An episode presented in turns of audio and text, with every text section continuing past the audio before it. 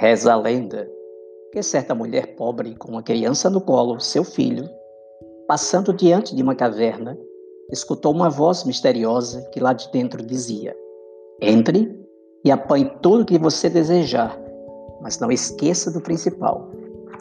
Lembre-se, porém, de uma coisa: depois que você sair, a porta se fechará para sempre.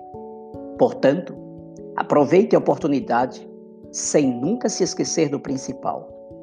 A mulher, sem muitas opções, viu ali um modo simples e fácil de conseguir bens ou algo que o valha, e assim entrou na caverna e encontrou muitas riquezas. Fascinada pelo ouro e pelas joias, colocou a criança no chão e começou a juntar ansiosamente tudo o que podia no seu avental.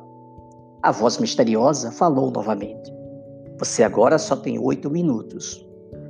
Esgotado o tempo, a mulher carregada de ouro e pedras preciosas correu para fora da caverna e a porta se fechou.